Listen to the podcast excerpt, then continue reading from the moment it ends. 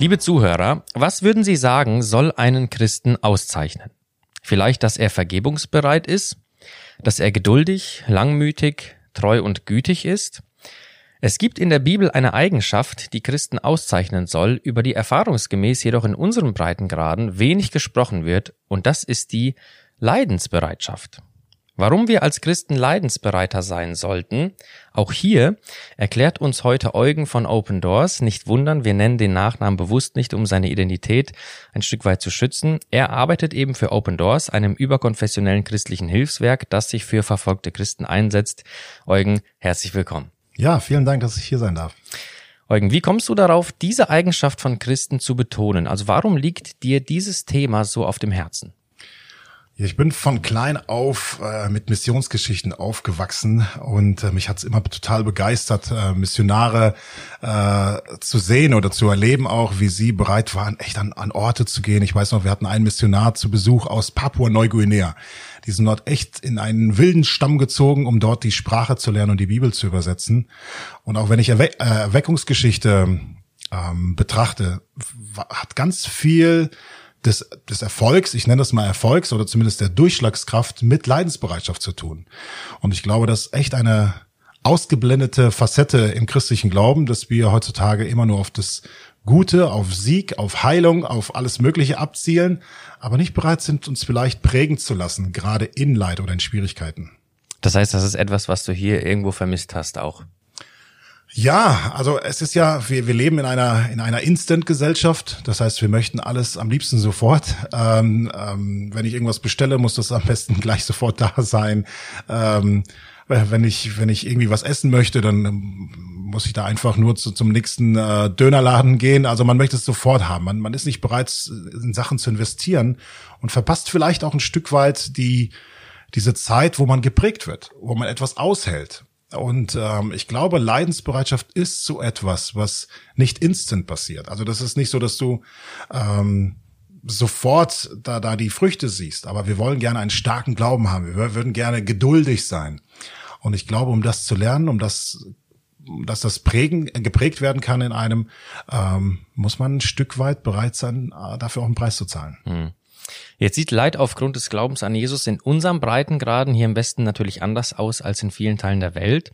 Warum geht dieses Thema uns dennoch etwas an und welche Form von Leid betreffen uns hier hauptsächlich aus deiner Sicht? Ja, ich glaube, es geht gar nicht darum, Leid zu suchen, sondern es geht eher darum, dass man ähm, bereit ist, Leid in Kauf zu nehmen. Dass man nicht versucht, direkt zu fliehen, wenn man gerade Widerstand oder äh, oder Anfechtungen erlebt, ähm, sondern dass, dass man diese Situation auch mit Gott zusammen durchstehen kann, weil wir nie mehr bekommen als das, was, wofür wir designt sind. Also wir, wir haben immer alles das da, was Gott in uns hineingelegt hat, um, um gerade Schwierigkeiten zu, äh, zu durchleben.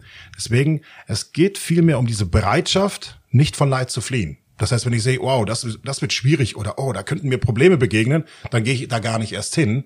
Dass, dass man das verändert in eine, okay, es könnte mich zwar was kosten, aber ich bin trotzdem bereit, dorthin zu gehen. Und wir haben natürlich andere Herausforderungen hier im Westen, hier in Deutschland, ähm, als Geschwister, die zum Beispiel in, in, in Ländern wie Nordkorea oder in China oder in anderen Ländern oder im Nahen Osten unterwegs sind, die dort angefeindet werden. Aber am Ende, wenn man muss man verstehen, es geht nicht um uns als Person, sondern es geht darum, dass der Feind gegen Christus in uns kämpft. Okay, wir geraten in die Schusslinie, sobald wir Jesus in uns tragen, in diesen kosmischen Konflikt.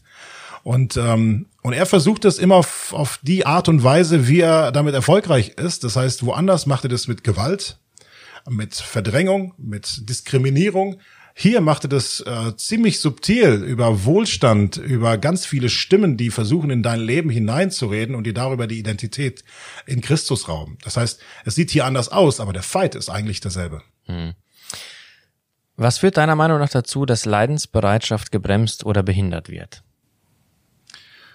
Ja, es ist, es ist ein Stück weit unsere Kultur heutzutage. Ähm, so erlebe ich das bei vielen jungen Menschen. Ähm, sie sind, sie sind gerne Opfer. Man zelebriert sogar Opfermentalität heutzutage, so dass man immer, oh, ich, ich habe jetzt diese Allergie und ich habe da ein Problem und da ein Problem. Aber und und und man man hört so viele Stimmen, die sagen, dass du äh, ja zu nichts fähig und zu nichts imstande bist und man lässt diese Stimmen auch zu, dass diese Identität hineingesprochen wird, ohne am Ende die wahre Identität in Christus zu leben. Und das sind so viele Stimmen da draußen, die genau das rauben wollen, dass du äh, deine Identität in Christus kennst und sie auch lebst, freigesetzt bist dadurch. Und ich glaube, diese, diese, wie schon angesprochen, diese Instant-Gesellschaft ist ein ganz großes Thema, dass, dass wir gerade wenn, wenn wir krank sind, wollen wir Heilung sofort. Ne? Wenn wir in finanzielle äh, Schwierigkeiten gelangen, wollen wir die, die spezielle Spende sofort. Ähm, und, und, und so reden wir und so beten wir ja auch. Und, und fragen ist viel zu selten, glaube ich. Jesus, was möchtest du eigentlich in dieser Situation in mir prägen? Wofür möchtest du mich vorbereiten? Und ich glaube, das ist der große Feind, dass wir ja alles immer sofort haben wollen. Lass uns in die Bibel blicken. Was sagt deiner Meinung nach die Bibel zum Thema Leidensbereitschaft? Oh ja, also ich finde dieses Thema Leidensbereitschaft echt auf jeder Seite der Bibel. Das ist echt phänomenal. Äh, das ist nicht nur Missionsgeschichte oder eine Erweckungsgeschichte so, es ist wirklich in der Bibel so. Und ähm, es gibt einen, einen wirklich tollen Vers in Philippa 3, Vers 10, den ich denke mal viele kennen. Ähm, ja, ich möchte Christus immer besser kennenlernen und ich möchte die Kraft, mit der Gott ihn von den Toten auferweckt hat, an mir selbst erleben. Also diese Wunderkraft, die Jesus auferweckt hat, Dynamis, diese Wunderkraft möchte ich in meinem Leben erleben. Und ich glaube, jeder unserer Zuhörer wird sagen, ja, ich, ich möchte, dass genau diese Wunderkraft Christi in mir ist. Und wir hören ganz oft auf genau dort, an, die, an dieser Stelle, diesem Vers. Aber der Vers geht noch weiter. Der Vers sagt hier, und möchte an seinem Leiden teilhaben, so dass ich ihm bis in sein Sterben hinein ähnlich werde. Ich glaube, dass Leidensbereitschaft ganz viel damit zu tun hat, Jesus ähnlicher zu werden. So wie er bereit war, alles Leid dieser Welt zu tragen, um uns den Zugang zu Gott zu ermöglichen, ähm, und dann sagt, habt mir nach, werdet mir ähnlicher, müssen wir ready sein, genauso wie, wie er das gemacht hat, ähm, bereit sein, auch ein Opfer zu geben. Ich glaube, dieses, dieses sacrificial Lifestyle, dieser opferbereite Lebensstil, ähm, um ihm ähnlicher zu werden. Und ähm, die Bibel sagt es an vielen, vielen Stellen, zum Beispiel, dass ähm, Frucht nur dort entstehen kann, wo gesät wird und wo der Same in, in die Erde fällt und erst stirbt, erst dann kommt viel Frucht.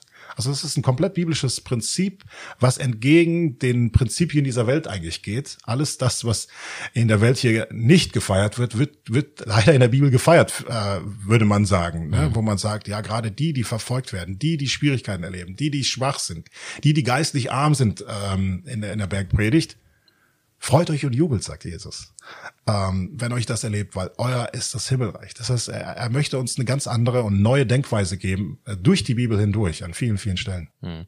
Das führt mich zu meiner nächsten Frage, nämlich wie kann ich ganz praktisch leidensbereiter werden? Wie kann ich da hinkommen?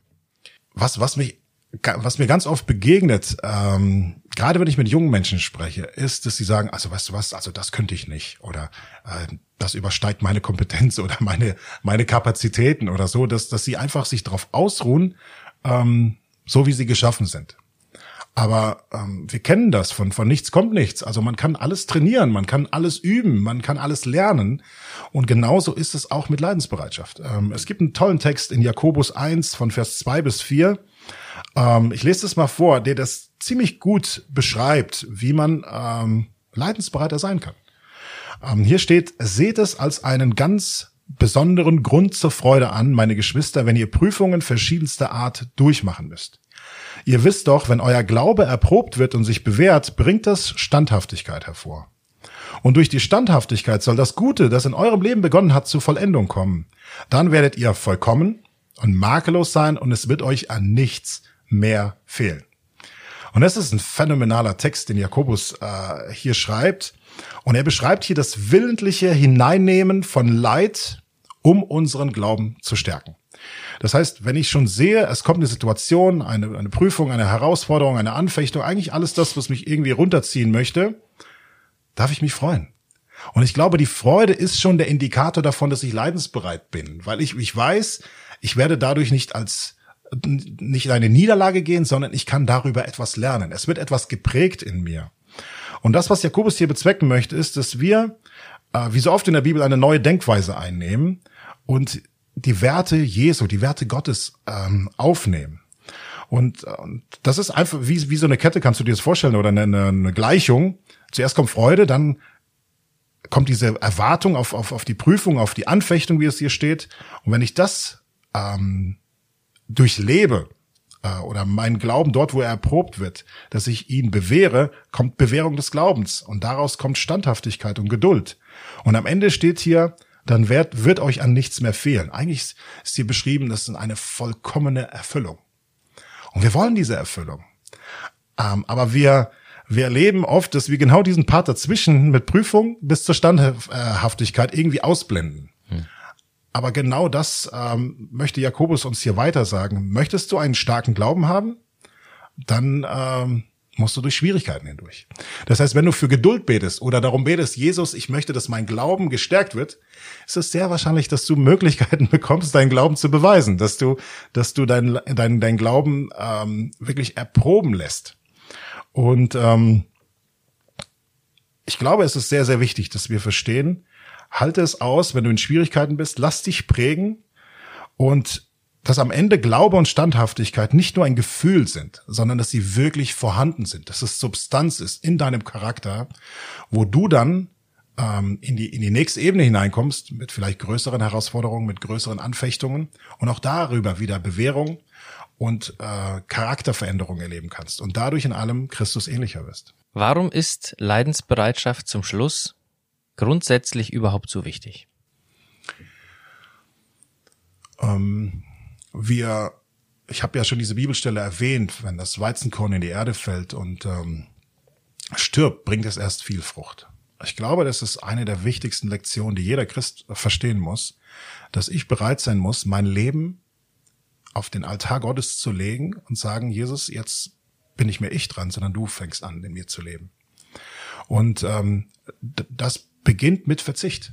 Es beginnt mit dass, dass ich vielleicht meine Wünsche, meine Träume, meine Sehnsüchte aufgebe, mein Geld aufgebe, meine Zeit aufgebe, ähm, meine, meine Work-Life-Balance aufgebe, um zu sagen, ich möchte, Jesus, von dir gebraucht werden.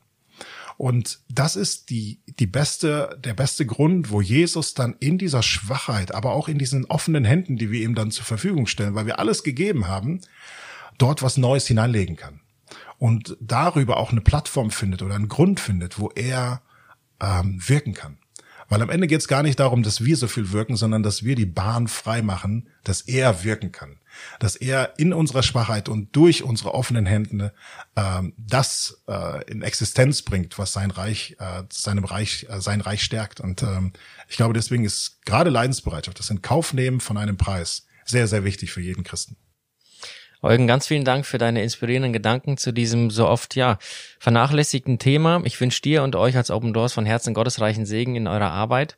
Auch Ihnen als unseren Zuhörern wünsche ich gottesreichen Segen. Mein Name ist Arthur Reiswig und Sie hörten FDH Podcast.